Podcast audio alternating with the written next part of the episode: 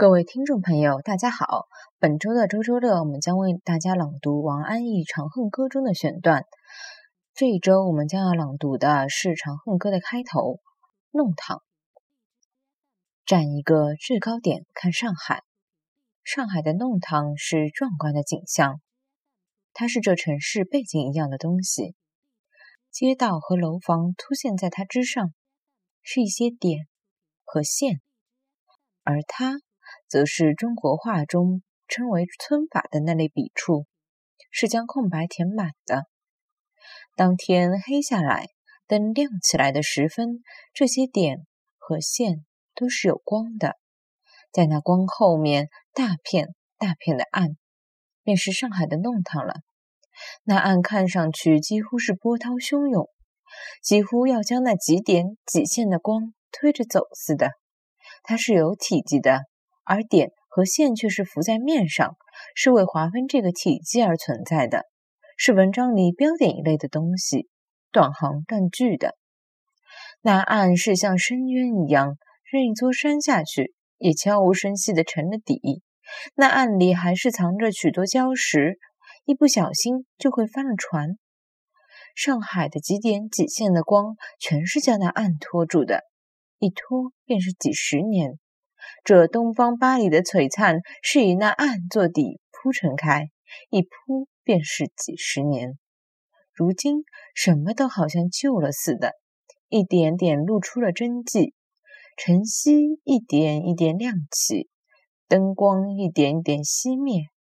先是有薄薄的雾，光是平直的光，勾出轮廓，细工笔似的。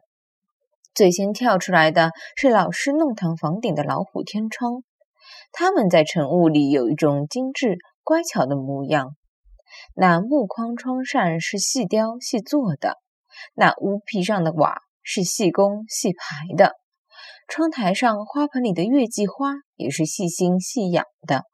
然后晒台也出来了，有隔夜的衣衫，置着不动。像画上的衣衫，晒台矮墙上的水泥脱落，露出了锈红色的砖，也像是画上的，一笔一画都清晰。再接着，山墙上的裂纹也现出了，还有点点绿苔，有触手的阳意思。一缕阳光是在山墙上的，这是很美的图画，几乎是绚烂的，又有些荒凉，是新鲜的，又是有年头的。这时候，弄底的水泥地还在晨雾里头，后弄要比前弄的雾更重一些。新市里弄的铁栏杆的阳台上也有了阳光，在落地的长窗上折出了反光，这是比较锐利的一笔，带有揭开帷幕、划开夜宇宙的意思。雾终被阳光驱散了，什么都加重了颜色。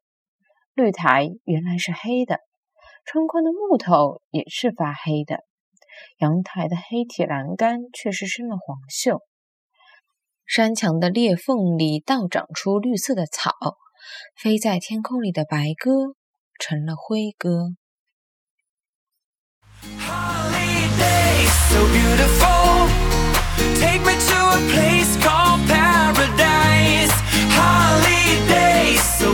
So Listen.